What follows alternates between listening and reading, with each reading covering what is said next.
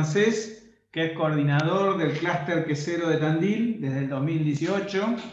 Eh, Lucio es experto en comunicación, primero trabajó en el área de comunicación del clúster y ahora, bueno, le tocó o le, pidieron que a partir de su experiencia y de su trayectoria eh, se dedicara a ser el coordinador del clúster. Y nos va a contar una serie de aspectos de las particularidades que tiene todo este tema del queso en Tandil, para que de ahí extraigamos información útil y válida para, poder desarrollar el proyecto. Eh, y lo primero que le vamos a preguntar es por qué Tandil es una muy buena zona para los quesos. ¿Qué tal, Diego? Bueno, muchas gracias. Eh, creo que hay varios aspectos por los cuales Tandil tiene eh, digamos, uno de los quesos más reconocidos de la Argentina. Y tiene que ver con, aspectos que, están relacionados algunos con la inmigración, eh, los suizos, los italianos, los vascos, eh, relacionados con la actividad lechera, con los tambos, eh, se acercaban a Tandil en la, en la inmigración, se acercaron a Tandil, porque Tandil les hacía recordar a su zona de nacimiento, ¿no? a su zona de origen, y eso también era, digamos, importante para sus producciones lácteas y sus producciones queseras.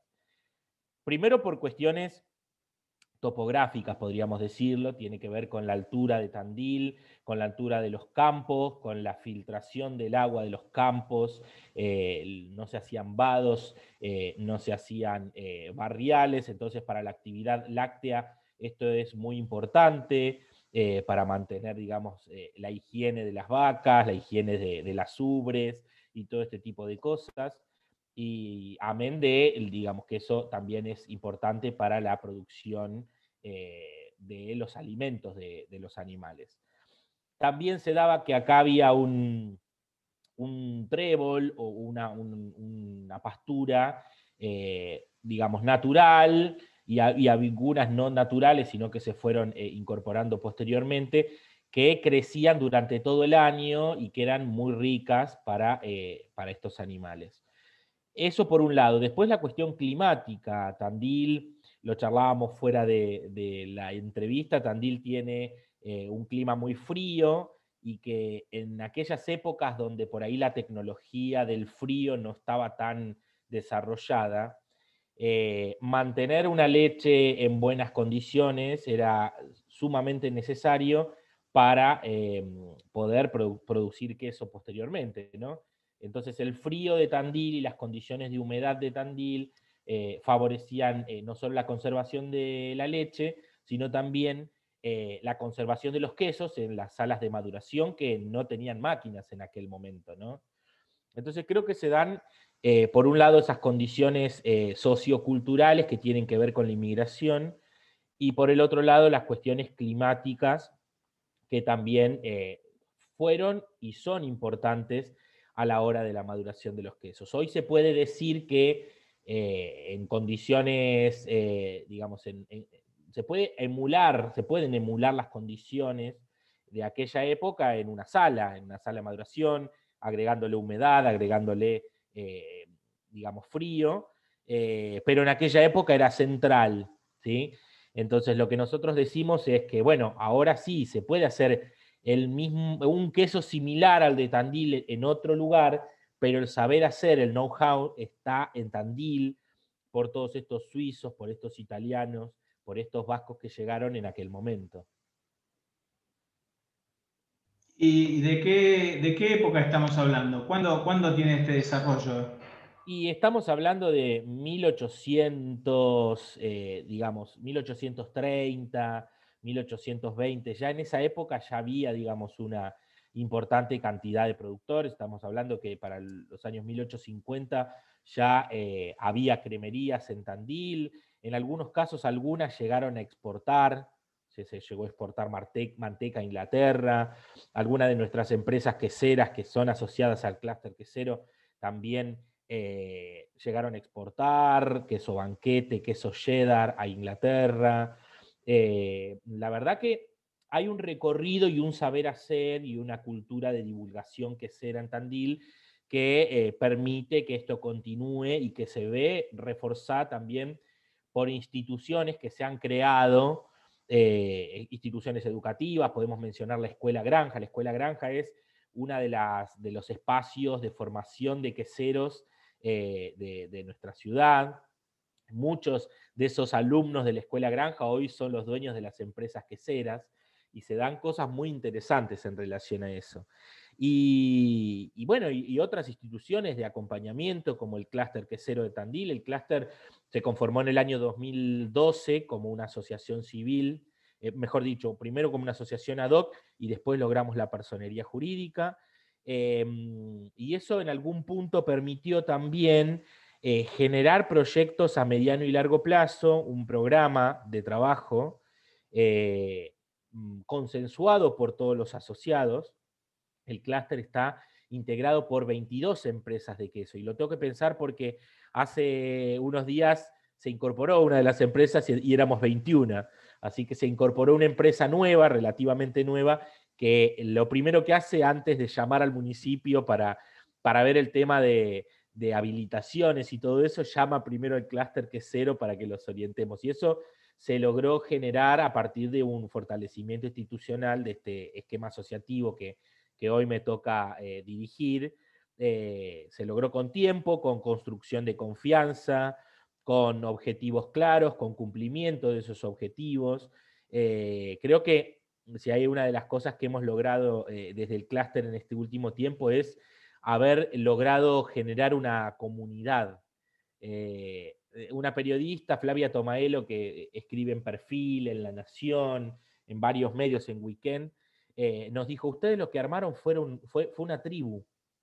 Y esa tribu tiene muy claras las cosas que quiere y muy claros los objetivos. Bueno, creo que eh, estoy muy de acuerdo con Flavia, creo que eh, se logró armar una tribu, anda dando vueltas ahí una de las fotos de la fiesta del queso tandilero que hicimos en noviembre de 2019. Los invito y las invito a que googleen fiesta del queso tandilero y una de las fotos es en el escenario todas todos los queseros y las queseras y detrás el público, eh, digamos, como, como colorario de, de toda esta este fortalecimiento institucional, ¿no? que logramos conformar una, una comunidad donde hoy, por ejemplo, se pasan información, se pasan clientes, em, desde el clúster también generamos actividades y, generamos estrategias de, incorporación de clientes. Ahora estamos por armar un catálogo del clúster quesero, eh, que, bueno, estamos buscando a ver quién nos haga el diseño y todo el desarrollo. Por ahora estamos eh, conformando lo que es la, información y todas las fotos y todo esto. Así que creo que, hemos logrado en, este tiempo, más allá de las condiciones, eh, mm, llamémoslo, climáticas, de relieve y culturales, hemos logrado mm, generar instituciones a nivel Tandil, no solo el clúster, sino también la Cámara Agroindustrial de Tandil, que nuclea a todos los clústeres y a todas las, asociaciones de, Tandil, hemos logrado justamente esto, ¿no? Fortalecer la institucionalidad, lograr una continuidad que no depende de los vaivenes, políticos de, la ciudad, ¿no? Eh, y, y, el municipio acompaña esta, estas iniciativas. Por supuesto, también desde el Estado Nacional y desde el Estado Provincial también acompañan esta iniciativa de desarrollo de clúster. De hecho, el clúster quesero se conformó eh, por un programa eh, de iniciativa de desarrollo de clúster del Ministerio de Agricultura de la Nación. Eh, así que bueno, creo que lo fundamental para nuestro clúster es el relacionamiento institucional, pero no solo a, nivel institucional político, sino también institucional técnico, ¿no? Con INTI, con INTA, con las universidades y con todos tenemos firmados convenios y con todos trabajamos. Creo que es la, única manera que tienen los esquemas asociativos de, poder desarrollar sus proyectos.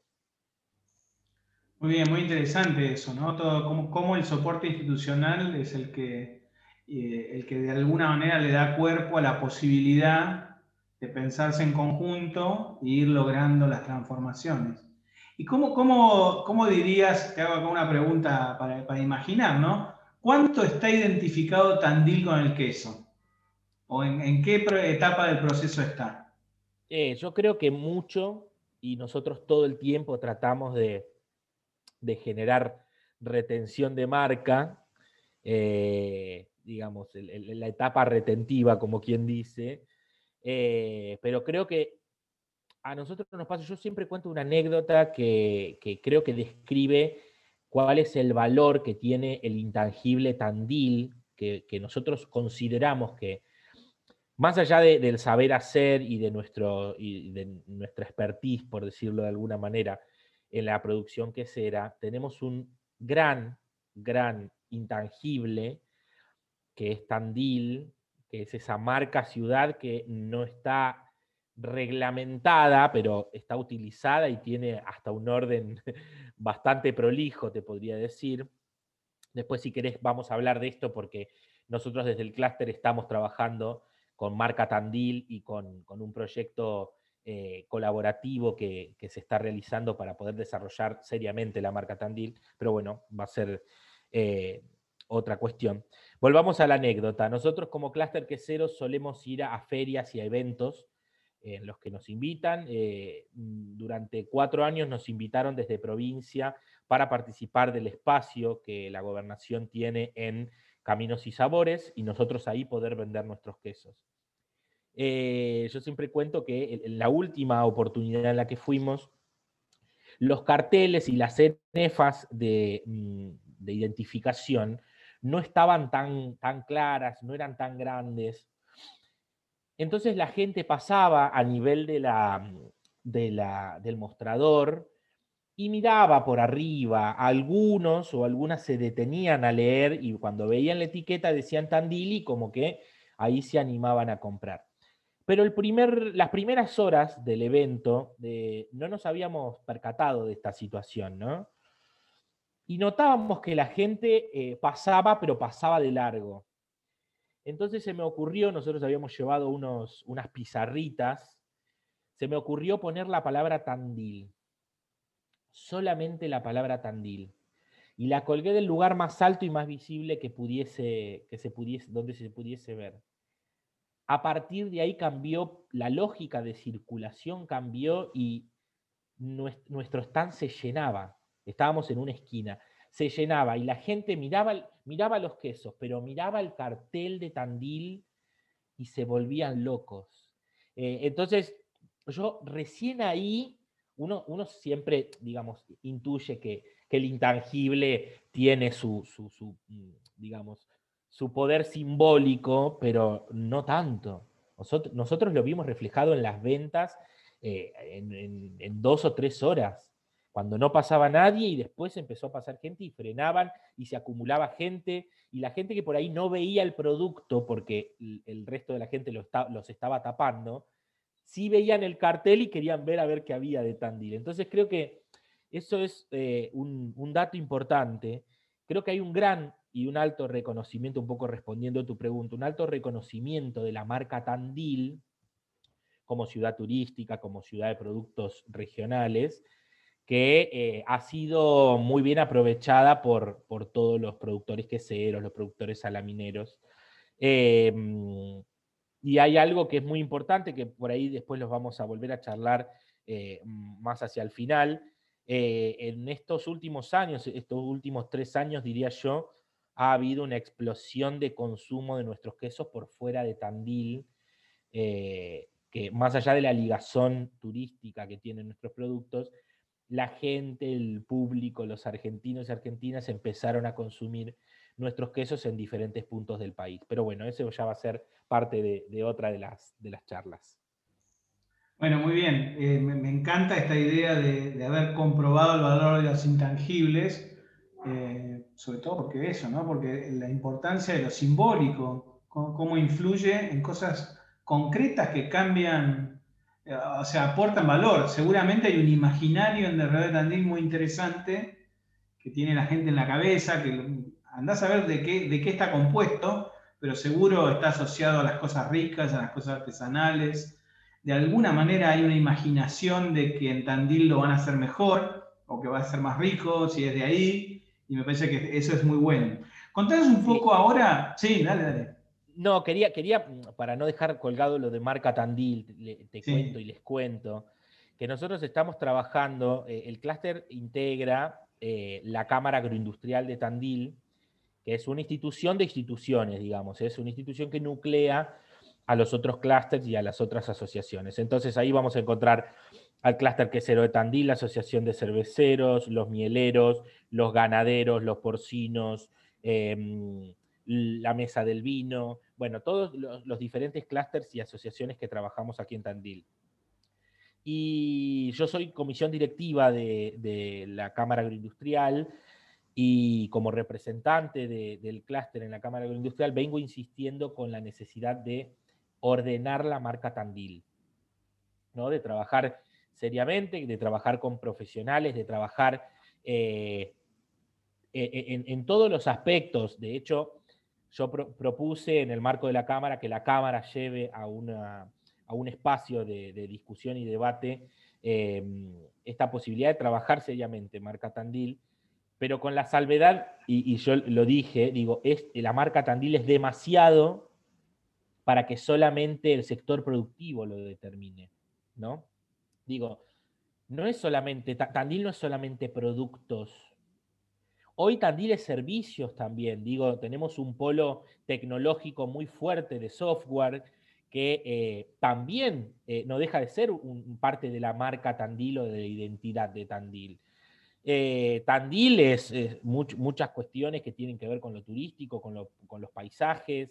Digo, entonces mi criterio fue, bueno, es demasiado para que solamente lo debatamos o lo discutamos en el sector productivo. Entonces, lo llevamos a un espacio que se llama Acuerdo del Bicentenario, que es un acuerdo eh, en, el que en el municipio y la universidad se trabajan proyectos a mediano y largo plazo y hoy en día estamos trabajando diversos sectores, estamos trabajando con el deporte, obviamente el sector productivo, eh, el sector turístico, eh, el sector educativo, porque la marca Tandil es todo eso, ¿no?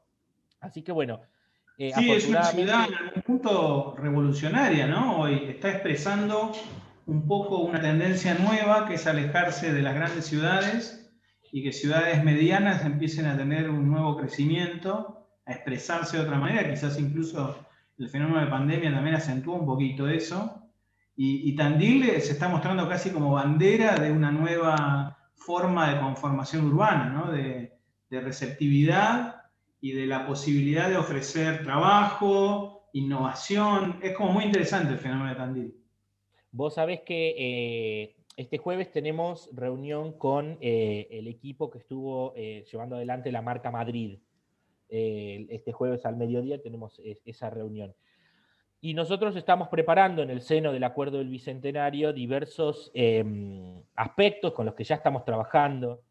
Y, por ejemplo, hicimos un ejercicio la semana pasada de que teníamos que definir en cuatro palabras a Tandil de, de acá 20 años. Y aparecen palabras como sustentable, productivo, accesible, igualitario, amigable, eh, gastronomía inclusiva, pujante, saludable, eh, moderno, ecológica, naturaleza, eh, em, conocimiento, tecnología, calidad de vida, digo, innovadora. o sea que indefectiblemente, más allá de cómo los tandilenses vemos a la ciudad, creo que coincide también con la mirada que tienen sobre nosotros. Pero bueno, eh, el trabajo concretamente que tenemos que hacer es trabajar seriamente y pautadamente lo de la marca Tandil para que no se nos pase nada, para aprovechar al máximo esa potencialidad y ese campo simbólico en el que, en el que Tandil es bien considerado. Bueno, hablemos un poco ahora del proceso del queso. ¿sí? ¿Cómo, ¿Cómo se hace un queso? ¿Cuál es la historia detrás de un queso? Bueno, la historia del queso, por supuesto, como todos sabrán, eh, arranca en el tambo. Primero el tambo eh, muy, temprano, algunos tambos tienen dos ordeñes, uno a la mañana y otro a la tarde. Eh, una de las cosas que nosotros nos hemos preocupado durante todo este tiempo en el clúster quesero es mejorar cada vez más las buenas prácticas animales eh, sabemos que son estándares internacionales y eso para nosotros es sumamente importante. Así que, eh, digamos, creemos que el, trato con el animal desde, desde la materia prima es sumamente importante. Después esa leche va a la fábrica, algunas fábricas son tambo fábricas, es decir, que tienen el tambo y, e inmediatamente va la leche a la fábrica. Otros, eh, otras empresas compran la leche a otros tambos. Eh, posteriormente la leche se, ahí es donde se empieza a cocinar, en algunos casos la gran mayoría se pasteuriza, eh, donde se pueden, digamos, matar, entre comillas, esas bacterias malas porque también hay unas bacterias buenas y hay cosas que no queremos perder, como la caseína o algunas bacterias que forman parte del proceso posterior de maduración. Llegan a las tinas, en las tinas se les agregan los fermentos, eh, eh, los coagulantes, bueno, hay un montón de ingredientes que se les, que se les agrega al queso, eh, se empiezan a formar lo que es el famoso cuajo, ¿no? Es eh, un, eh, digamos, algo mucho más consistente a partir de eh, esa leche y esa actuación con estas enzimas, estas, estos ingredientes que se, se les agrega justamente a la leche en, en la tina. Eso se va cocinando, pero posteriormente ese cuajo hay que cortarlo, hay que hacerlo lo más chiquito posible, porque eso va a ser lo que posteriormente después genere, genere el queso. Entonces, eh, el, cuajo se va, se va cortando con algo que se llama lira, es como si fuera un, eh, un batidor en el que eh, con alambres va cortando ese cuajo, ese cuajo va cortando la masa, y a, partir de ahí se empieza a desuerar, por decirlo de alguna manera, que es la gran parte de la leche. para simplificarlo y hacerlo, digamos, simple, de 10 litros de leche uno saca un kilo de queso y el resto es suero. ¿sí? Eh, entonces ese suero no forma parte directamente de la producción quesera, ya deja de, eh, digamos, de formar parte de, la línea de producción y ya el queso con la materia grasa, con la caseína y con todos los ingredientes que dijimos que, tenía eh, el, queso, ya van a, a, la mesa desueradora, va a los moldes, eh, ya empieza a tomar forma el queso. Después va un tiempo más a la, a la prensa hidráulica, donde se, se, apretan estos quesos y se desueran cada vez más, o sea, se le saca la materia líquida. Y em, posteriormente, cuando ya los quesos tienen su consistencia, van a un, a un saladero, que en realidad son piletas, son piletas que tienen altos, alta cantidad de, sales, eh, donde por lo general, dependiendo los quesos y el tipo de queso, eh, están desde uno, dos días, a algunos un poco más, y eso se va volteando, esos quesos se van volteando, y, ahí empieza, digamos, el, el, proceso de maduración del queso. Posteriormente, eso va a una sala de maduración de queso, eh, en, esa sala eh, a condiciones eh, de temperatura, humedad específicas, se avanza con el proceso de maduración. Cada queso tiene una maduración diferente. Si uno quiere un queso fresco, mm, puede tener ese queso fresco, un queso semiduro, y si quiere un queso duro, tiene que madurarlo mucho tiempo. ese es en líneas generales y simplificado, digamos, eh, la, elaboración de queso en, nuestra ciudad y en la gran mayoría de las fábricas, ¿no? ¿Y cómo, cómo, de qué depende que un queso sea mejor que otro? ¿Qué, qué cosas hace que te estés adelante de un queso impresionante o un queso que no, no, performa tanto? Yo creo que tienen que ver, y ahí volvemos a la charla inicial, ¿no? Yo creo que tienen que ver con, primero con un saber hacer, Segundo, con una conservación adecuada de la leche y de los quesos de acuerdo al clima. Em, pero yo me quedo más con el, con, el saber hacer, que es la parte cultural, por decirlo de alguna manera. Eh, nuestros, nuestros queseros ya se dan cuenta cuando una leche es buena, cuando una leche es mala, eh, y hoy obviamente con, con, todos los avances tecnológicos y con los análisis de laboratorio eh, varias de las empresas tienen laboratorios propios, se puede detectar al instante, o sea, uno cuando hable eh, el, grifo del camión ya puede sacar una muestra y, ver em, cómo, qué composición tiene esa leche, en definitiva. Y para nosotros la materia prima es, sumamente importante, eh, porque no puede haber un buen queso sin una buena leche. Y más con quesos de alta estacionamiento, donde las bacterias buenas tienen que poder sobrevivir a las bacterias malas y hacer el proceso de fermentación y de maduración del queso. Entonces, eh, creo que lo primordial es tener una buena calidad de leche y eh, nosotros coordinamos mucho y tenemos mucho trabajo con la cuenca Marisierras, que es la unión de productores de, tambos de acá de la región, eh, y estamos generando proyectos en conjunto para mejorar cada vez más la leche.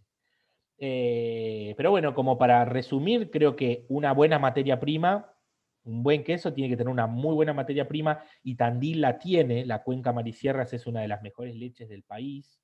Em, aquí, eh, bueno, junto con Santa Fe, con la zona de Entre Ríos, eh, aquí vienen eh, empresas grandes a, retirar leche para hacer sus productos.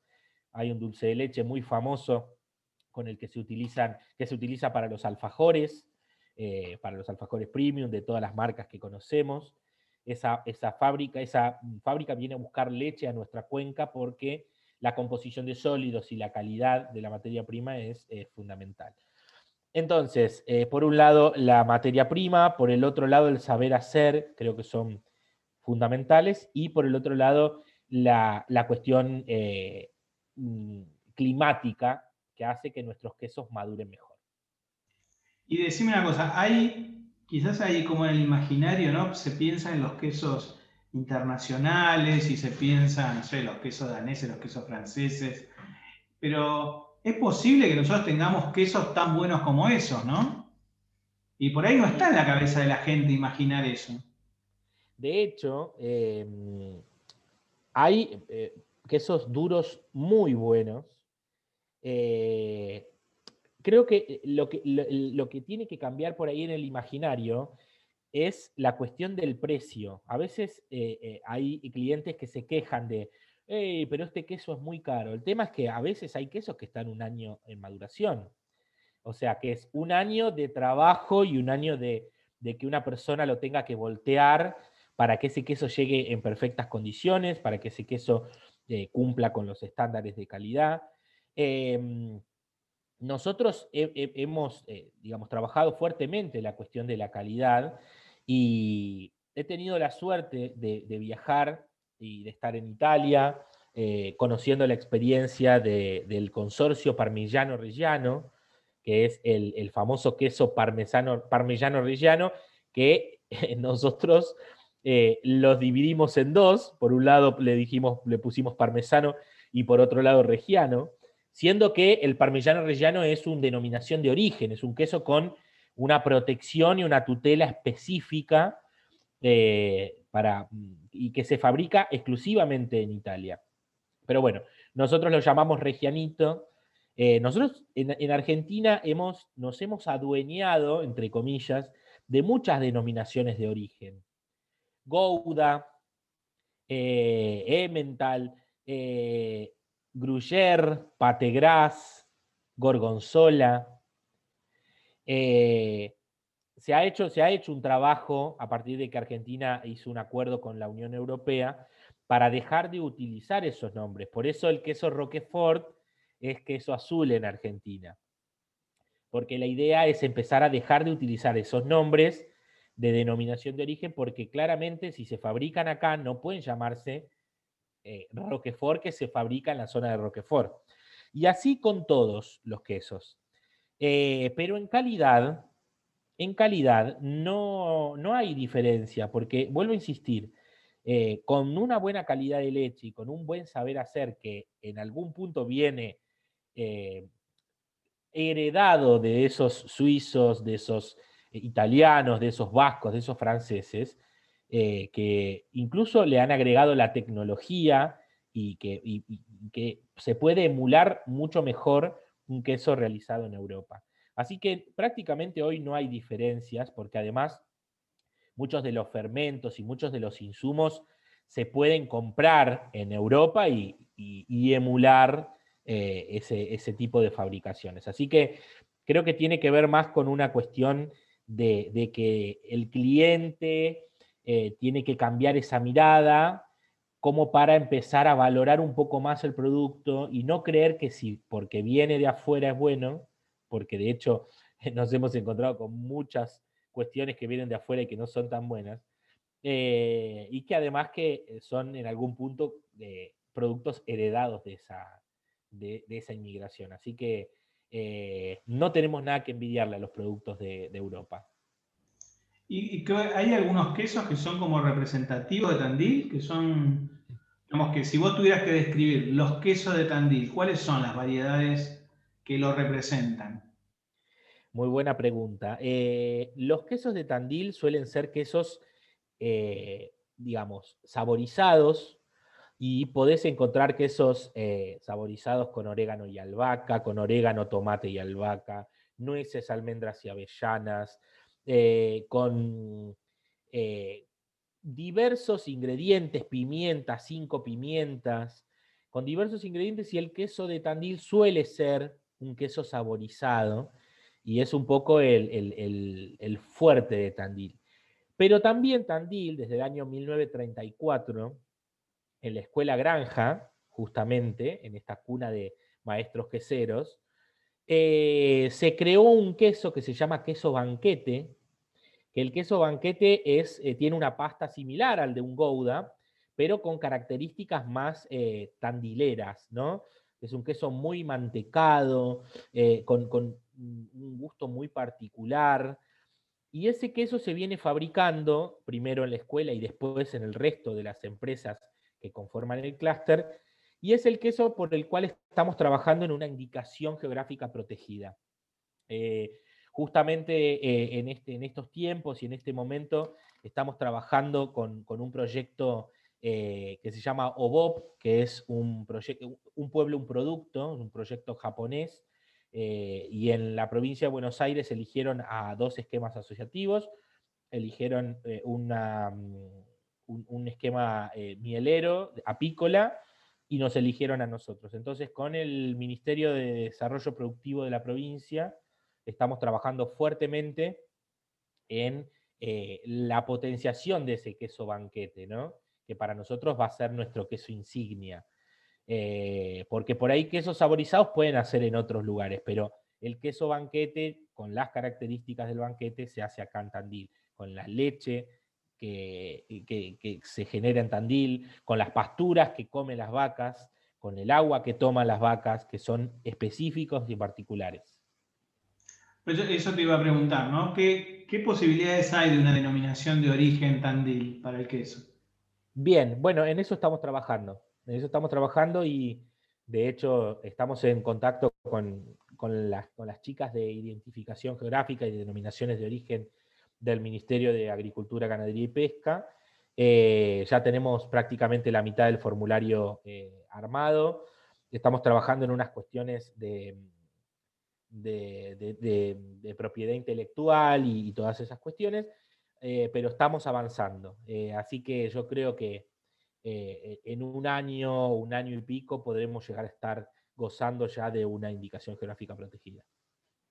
Qué bueno, che. bueno, ahora hablemos un poco del el lugar en la industria, ¿no? ¿Qué, cuánto queso produce Tandil? ¿Qué, exporta? ¿Qué, ¿Cuáles son sus mercados? ¿Cómo, juega a nivel industrial? Bien, perfecto. Bueno, muy buenas preguntas. Eh, la composición de Tandil, eh, digamos, en cuestión quesera, eh, estamos hablando de que hay alrededor de 26 empresas, ¿sí? En la, por lo menos en la región comprendida por Tandil, Ayacucho, Rauch y Benito Juárez, que es la región, digamos, que comprende nuestro clúster quesero. La gran mayoría está en Tandil, claramente, y son industrias que en algunos casos, digamos, hay pequeñas y medianas industrias en Tandil. Estamos hablando de que la empresa más grande tiene una capacidad instalada de 120 mil litros por día. ¿sí? Puede procesar 120 mil litros por día. Estamos hablando de Nuevo Amanecer. La, mm, la, segunda en importancia es Donatilio, en importancia en cuanto a volumen. Estamos hablando de una capacidad instalada de 80.000 litros por día. Eh, y después ya pasamos a las medianas de que de 15.000, 10.000 pasan a 3.000 litros por día, 2.000 litros por día. Son las que nosotros llamamos queserías artesanales. Y tenemos que la más chiquitita, la empresa más chiquitita eh, asociada al clúster, procesa unos 100 litros por día de leche de oveja. ¿sí?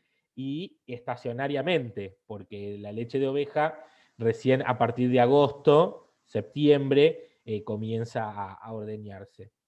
Eh, así que un poco ese es un pantallazo de la, composición del clúster. Estamos hablando, mm, no tenemos números actualizados, pero estamos hablando de eh, probablemente unos 300.000 litros por día em, de, leche que se procesan en nuestro clúster quesero.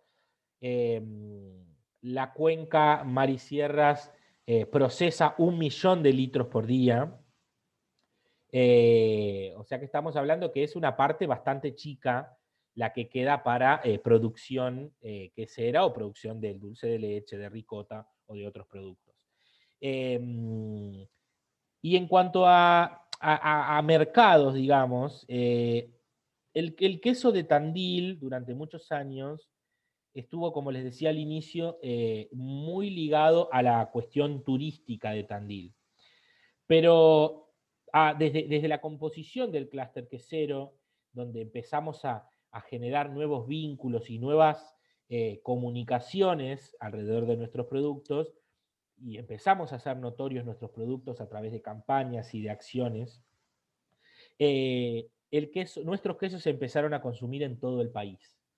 Desde hace más o menos tres años estamos viendo que hay un crecimiento exponencial de los clientes de otros lados. ¿sí?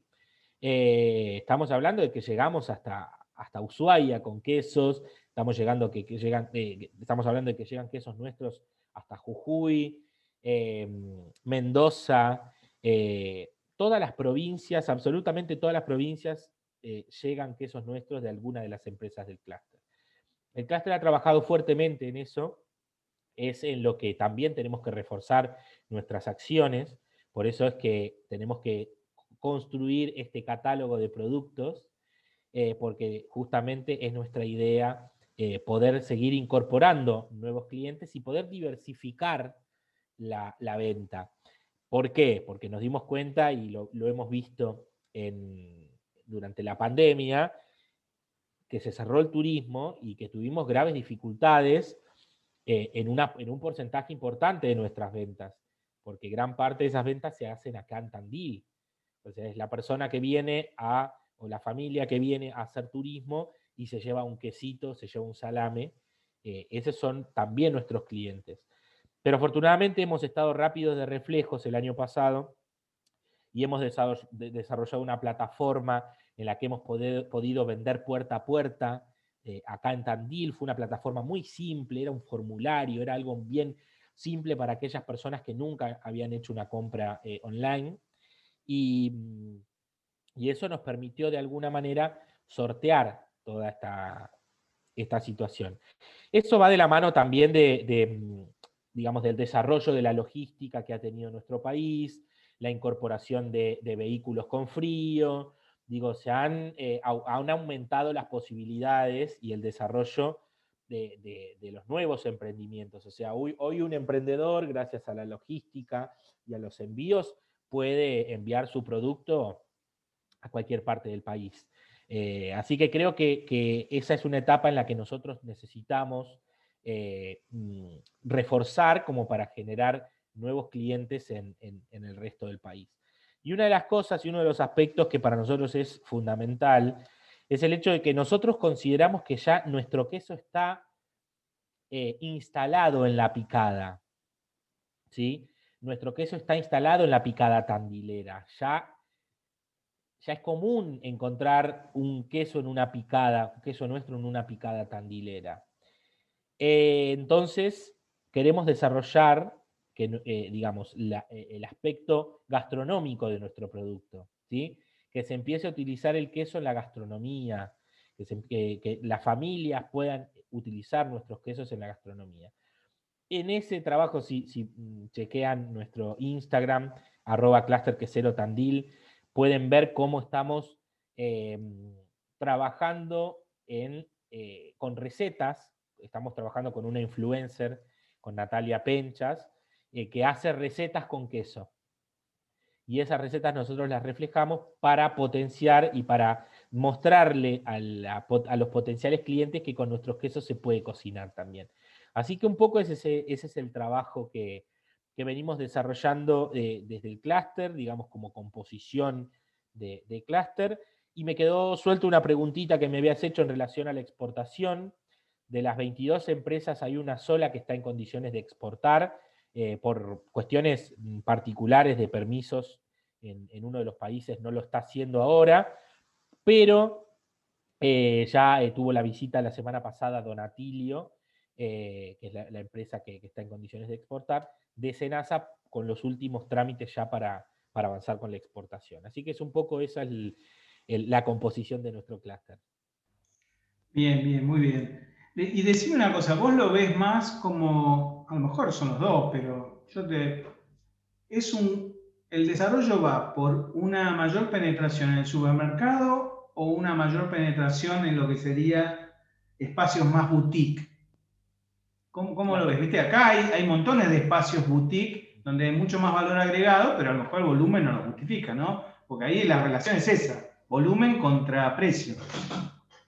Mira, tenemos la suerte de, tener diversos tipos de quesos y, esa diversidad hace que se sea flexible con esta cuestión. De hecho, podemos encontrar goudas, eh, mm, algún queso eh, parmesano, algún gruyère, que son quesos por ahí un poco más eh, de supermercado, o podemos encontrar por ahí algún regiano de alto estacionamiento, eh, algún, eh, algún caprese, que por ahí son más boutiques, son más para, para algún espacio gourmet, em, los, mismos saborizados, pero incluso estas cuestiones también van acompañadas con ciertas innovaciones que han hecho las empresas, que tienen que ver con la, con la manera de presentar esos quesos. Eh, muchas de nuestras empresas presentan los quesos con la hormita de un kilo, ¿no? La hormita chiquita, que eh, sirve de alguna manera como regalo, como, bueno, si visité Tandil me llevo la hormita, es hasta, hasta simpática. Pero bueno, han, han, empezado a innovar desde hace tres años con el envasado al vacío, con eh, los cortes o las fetas de los quesos, eh, justamente para poder entrar en otros, en otros universos. Ayer estuve en Donatilio con, con el equipo de TN filmando para un programa que se llama Historias Ricas, que va a estar saliendo con, Daniel Balmaceda y con Diego Valenzuela en, agosto, septiembre. Estuvimos filmando y eh, Esteban Mañasco, que es el dueño de Donatilio, me decía que había cerrado una venta de, eh, de 13.000 kilos de dulce de leche por, semana. Eh, y eso para una pyme, para una pequeña pyme es un montón. Eh, más allá de que Donatilio es una de las más grandes de nuestro clúster.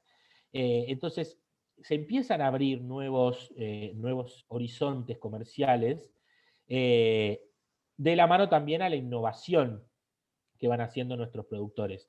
Donatilio tenía dulce de leche en pote de cartón, desde hace relativamente poco tiene el, el frasco de vidrio y desde hace menos todavía tiene el frasco de plástico. Con el frasco de plástico pudo entrar con Acoto. Entonces, esas innovaciones muy necesarias y que también se, comparten en el clúster, ¿no? O sea, hay un ida y vuelta entre los productores en el seno de esta tribu eh, que sirve muchísimo y es una sana competencia entre las empresas, siempre, eh, digamos, equilibrada por el, por el coordinador, que, hace que las empresas puedan avanzar y que los quesos de Tandil puedan avanzar en tecnología, en innovación y por supuesto en calidad y buenas prácticas. Muy bien, estuviste contándonos de innovación. ¿Querés, ¿Querés recordar, si es que tenés presente, algunos casos innovadores o alguna idea, alguna, algún, sí, alguna experiencia que te parezca interesante de alguien que hizo algo disruptivo o que se propuso desde el clúster y que generó cambios interesantes para explorar. Sí, efectivamente, y tengo un caso, digamos, que es, que es paradigmático porque fue, fue el primer queso orgánico certificado del país.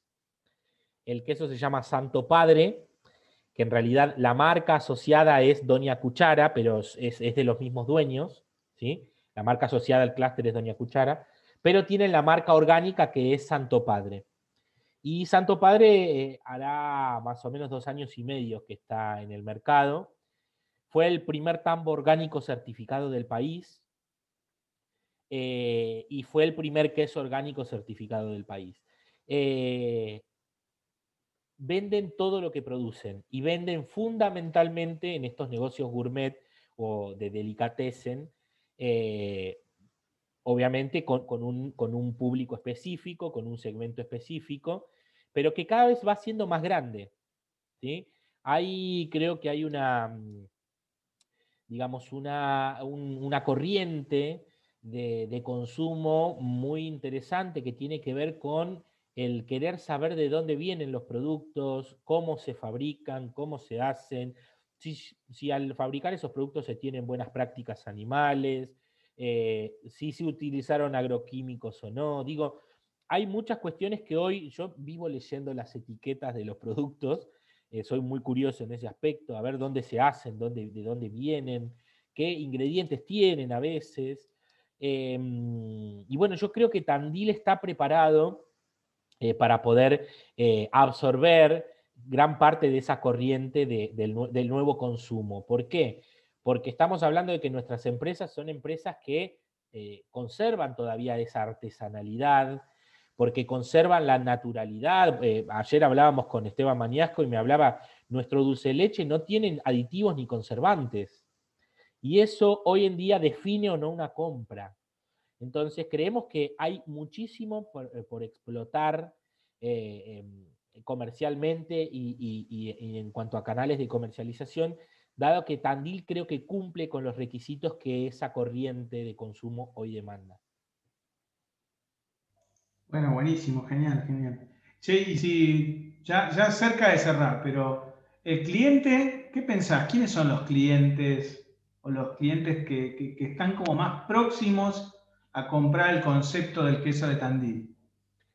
Yo creo que hay varios clientes y uno, digamos, a veces poniendo etiquetas es injusto, eh, pero bueno, en algún punto para, también plantear estrategias de marketing y comunicación uno tiene que hacer una especie de, recorte para, para, poder justamente empezar a pensar por lo menos una estrategia. Eh, nosotros, bueno, ya sabemos que eh, un consumidor de clase media, eh, clase media alta puede consumir nuestros quesos. Eh, por supuesto, los turistas que llegan a Tandil se llevan su queso. También hay quesos específicos que, fabrican nuestras empresas que pueden ser, digamos, comprados en estos lugares boutique. De hecho, hay empresas que solamente venden en esos lugares boutique. Estamos hablando por ahí de quesos madurados de alto estacionamiento, regianos, parmesanos, algún queso saborizado específico. Digamos, esos podríamos determinar esos públicos, pero nos estamos encontrando con la grata sorpresa de que hay un consumo popular de nuestros quesos eh, que, mm, se, nos, que, antes no, no se daba. Eso habla también de la accesibilidad que hay a nuestros productos, eh, no solo en términos eh, de, precio, de valor, sino también en términos logísticos y de distribución a nivel país, eh, pero nos encontramos con que también hay un sector de, la población que va a buscar su quesito para comer su picadita, para, hacer, para comerla durante el partido de fútbol, para comerla con amigos. yo creo que hay tres como categorías que tienen que ver con, con, nuestros, con nuestra clientela, y a partir de ahí se desprenden subcategorías que tienen que ver más allá, digamos, que tienen que ver con lo específico de cada producto, ¿no? con lo específico de cada queso, e incluso con lo específico de cada marca. Nos pasa que, por ejemplo, hay eh, una de las empresas que es Nuevo Amanecer, que es una cooperativa de trabajo recuperada, que em, tiene por ahí, tienen mejores precios y apuntan a un público más popular. Y eso permite que también nuestros quesos lleguen a eh, los públicos que por ahí no, no pueden consumir eh, o, no pueden acceder a esos productos por cuestiones monetarias. Así que creo que hoy llegamos a todos los públicos y, es la verdad que cada vez más grato encontrarse con gente que dice, sí, nosotros consumimos los productos de, de Tandil, consumimos los quesos de Tandil. Y contame un cachito, porque sé que trabajaste con, como con cosas asociadas, la fiesta del queso, ¿Qué, fue ese, entorno en alrededor del clúster quesero que no es específicamente vender queso? No, específicamente no, pero bueno, nosotros somos conscientes que eh, nuestros productos tienen que estar en, visibilidad todo el tiempo, ¿no? Generar estrategias para que estén todo el tiempo en, boca de la gente. Eh, de hecho, actualmente y en este momento estamos haciendo algunas acciones con algunos eh, influencers, con algunos cocineros. Eh, no, nos pasó, por ejemplo, ayer eh, nos etiquetó, le mandamos una caja con productos y nos etiquetó la actriz Carla Peterson. Hemos hecho algunas acciones en Showmatch, hemos hecho algunas acciones con, otros influencers, con, la China Suárez, con Benjamín Vicuña. Mm, bueno, eh, con, muchos influencers específicamente de cocina y de gastronomía, que eh, en estos días pueden llegar a ver alguna de esas acciones. Eh, digamos, la parte de marketing del clúster es central, porque consideramos que en esta era hay que tener una presencia constante para poder, digamos, imponer, entre comillas, un producto, ¿no? Más allá de la historia y todo lo que viene detrás de nuestros quesos. Em, y también, eh, como parte de nuestros proyectos, es generar acciones permanentes para eh, potenciar nuestro queso. Y Tandil no tenía, por más que tuviese una historia muy rica en relación a la producción quesera, una fiesta. Tandil no tenía una fiesta quesera. Entonces fue más un capricho mío que, que, una, que una necesidad de los productores de hecho, yo, siempre cuento, cuento una anécdota que tiene que ver con, con por ahí la confianza que tenían, porque era la primera fiesta, era tirarnos a la pileta en 2019, en noviembre de 2019, y era ver cómo salía. Y, bueno, lo hicimos todo bastante a pulmón. El, el, presupuesto de la fiesta fue de más o menos 800 mil pesos, no fue un presupuesto muy grande para lo que es una fiesta pero todos le fuimos encontrando como la conexión, el, canje por acá, que viene por allá. Digamos, soy bastante inquieto en relación a eso, entonces pudimos conseguir muchas cosas eh, y generamos una fiesta eh, que, que en, un comienzo los productores iban a participar, pero con miedo, a ver, eran dos días donde ellos iban a tener stand de venta, y eran, eh, participaron 15 empresas de la fiesta del queso, de las 21 en ese momento, y era, eh, digamos, tenían miedo de a dónde se metían. Che, pero ¿te parece? Iremos a vender. Somos 15 empresas. Estamos compitiendo en el mismo lugar, una al lado de la otra. Me llama la semana antes uno de los, de los productores y me dice, Lucio, cuando vamos a las ferias como clúster, porque nosotros participamos en las ferias todos juntos. ¿Cuánto se vende más o menos? ¿Cuántos kilos podés, podés llegar a vender en el stand? Y yo me daba cuenta que era una pregunta porque no confiaban en nuestra fiesta, los propios productores. Le digo, confía en mí, prepárate, prepárate, preparen los quesos. El intendente después de la fiesta tiene una frase que para mí refleja muchísimo lo que pasó con la fiesta del queso. Y dice que los queseros tuvieron que vender hasta los tablones. Créanme que 15 empresas vendieron absolutamente toda su producción. Una de las empresas tuvo que ir cinco veces a su fábrica en el lapso de dos días, dos días que fue la fiesta, a buscar mercadería. Ahora, obviamente, después con el diario del lunes es todo, eh, la fiesta, la fiesta, increíble la fiesta, 20.000 personas pasaron por la fiesta. Fue la fiesta más convocante del año después de Semana Santa. Y, vendieron todo, absolutamente todo. Eh, hay, que, hay empresas que tuvieron que salir a pintar sus quesos de, del sábado para el domingo eh, pusieron a, sus empleados a, pintar mientras ellos vendían ahí en, nuestra fiesta, a pintar los quesos y a que se sequen, a ponerles eh, ventiladores para que se sequen, a ponerles aires acondicionados para que se sequen, porque explotó. La fiesta del queso explotó. Fue una experiencia muy, pero muy linda que en principio no era visibilizada por los productores, pero bueno, ellos se encargan de, de producir quesos. Para pensar estratégicamente estoy yo y por supuesto, para ejecutar estamos todos. Pero ese es un poco el, trabajo cotidiano que, generamos con el clúster. El año pasado, eh, por pandemia, no, lo pudimos, no la pudimos desarrollar la segunda edición, eh, pero desarrollamos una edición virtual de 2 horas 15, donde mostramos cómo se hacen los quesos.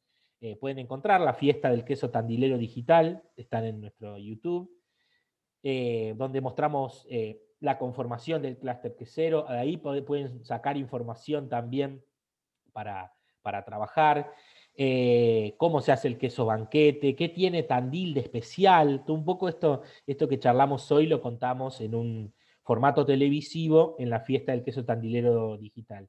Y también estamos en fiestasargentinas.ar, que es el, sitio de las fiestas argentinas del Ministerio de Turismo y Deportes de la Nación, y ya estamos nosotros como fiesta del queso tandilero, así que también lo pueden encontrar ahí.